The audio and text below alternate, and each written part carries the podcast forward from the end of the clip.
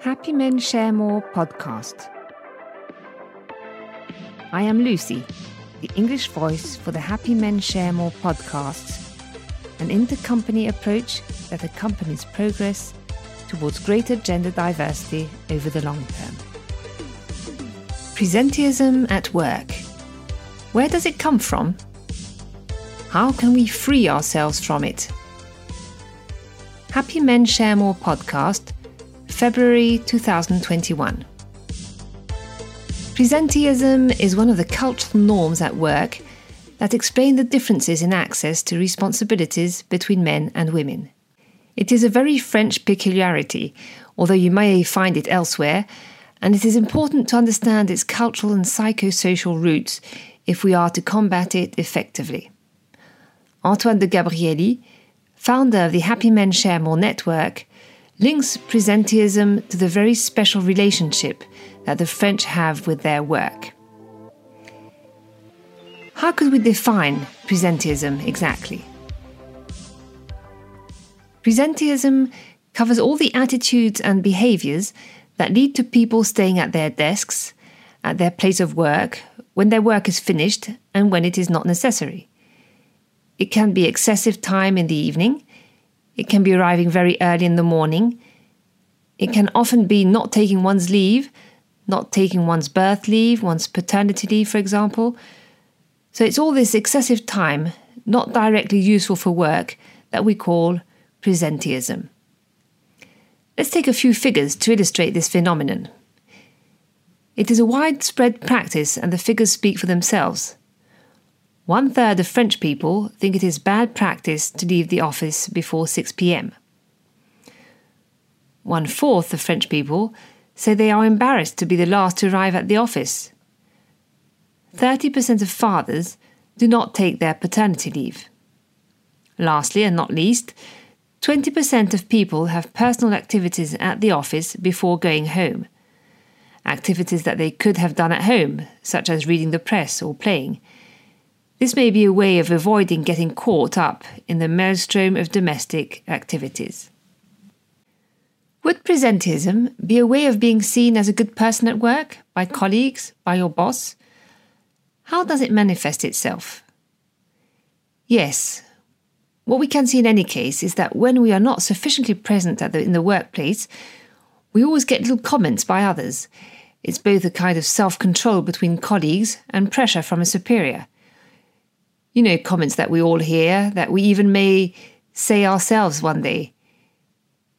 When you leave at 5 pm, for example, oh, you've taken your afternoon off, have you? When you arrive late in the morning, did your alarm clock break down? Or in order to value somebody, we say of somebody, he is always the first to arrive and the last to leave, which means that he is someone who is very involved, who works hard. You can count on him, or she's a hard worker. So, all these terms finally say that either we devalue or we value a person whose presence in the workplace is seen to be superior to that of the others.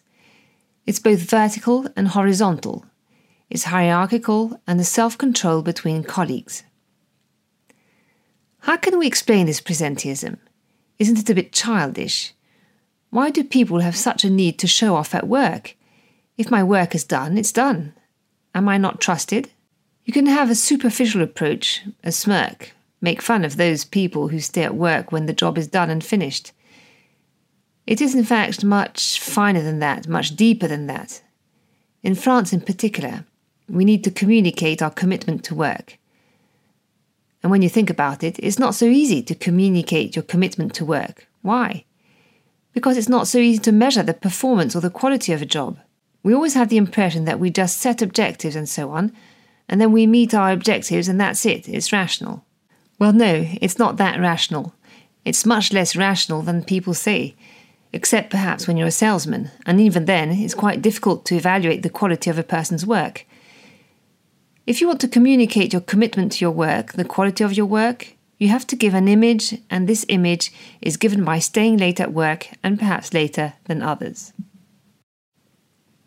In fact, it is a testimony of commitment addressed to others, both to colleagues and to superiors. It is a necessary communication because it is not so easy to assess the commitment of a person to his work.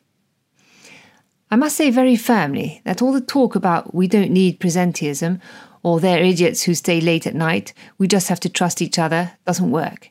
Experience proves that it is not really true, it doesn't really work. Presenteeism is simple, it's simplistic. You need to communicate your commitment at work. This method is a simple method of communicating your commitment. It is often said that Americans and Germans go home much earlier in the evening, that they are better organized. So, are we not equal between countries when it comes to presenteeism? We are not equal, it's absolutely right.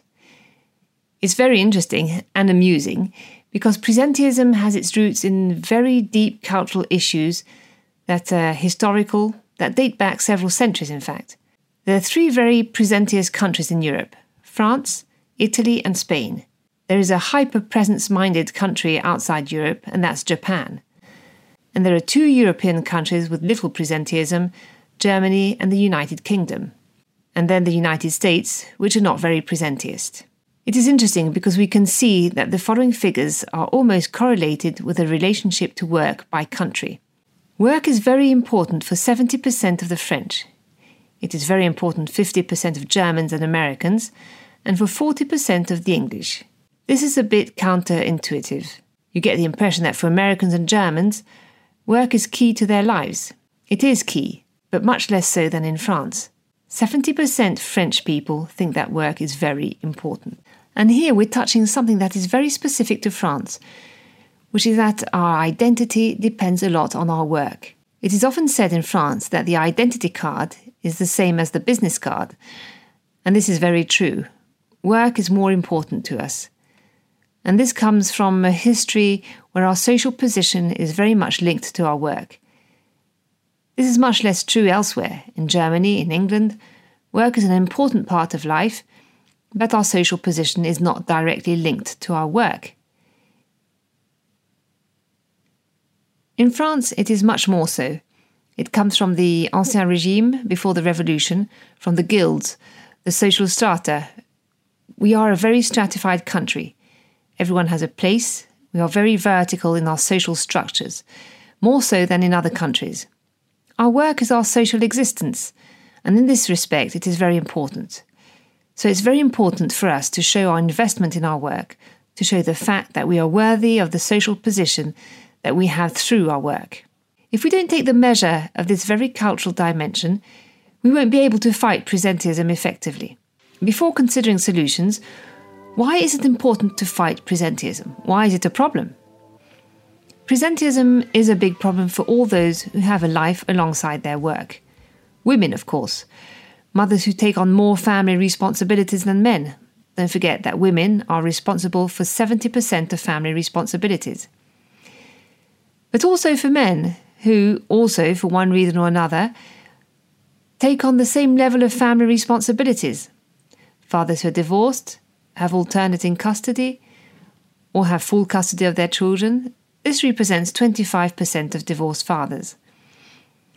Fathers of large families, fathers with a disabled child, but also men or women who have social activities, who are on municipal councils, in associations, in charities, who are trainers in sport clubs or have artistic activities.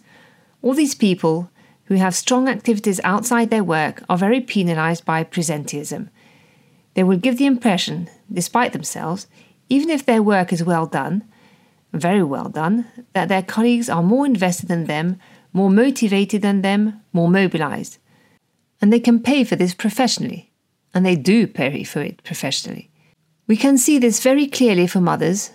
If we follow the figures, we can see that from the moment they are mothers, and particularly when they have their second child, they are a little less present in the workplace than men, for example, without working less, of course, because they have to come home earlier on average.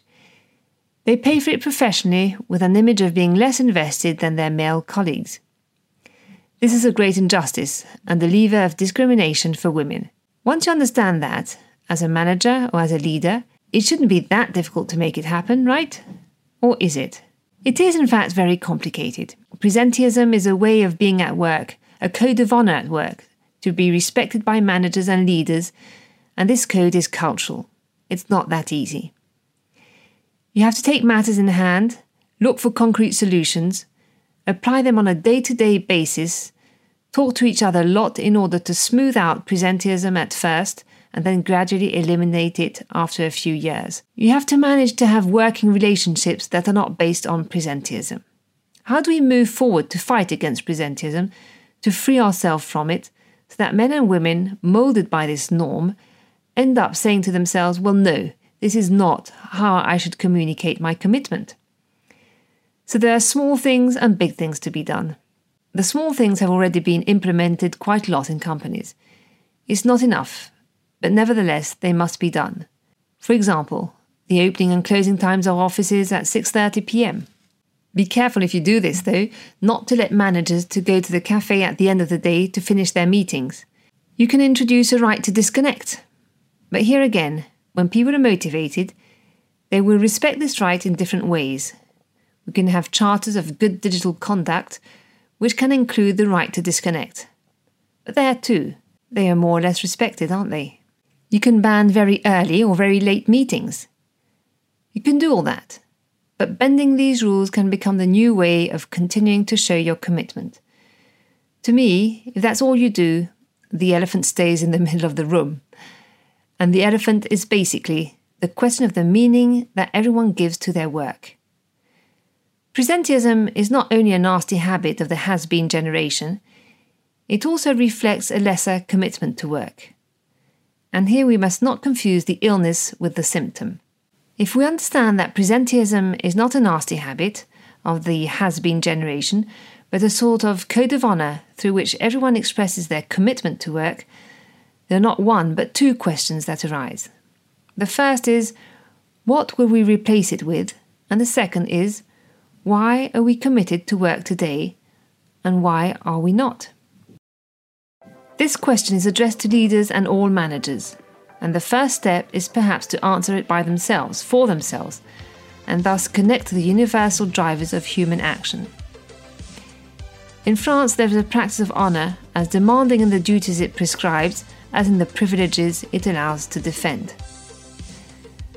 When one encounters absurd resistance, one can, by understanding it, escape the demotivating impression of being confronted with the irrationality of human behavior.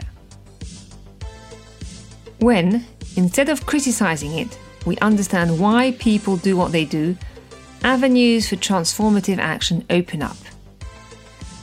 Happy Men Share More helps companies to accomplish this gentle revolution. Discover our methods on our website happymensharemore.com.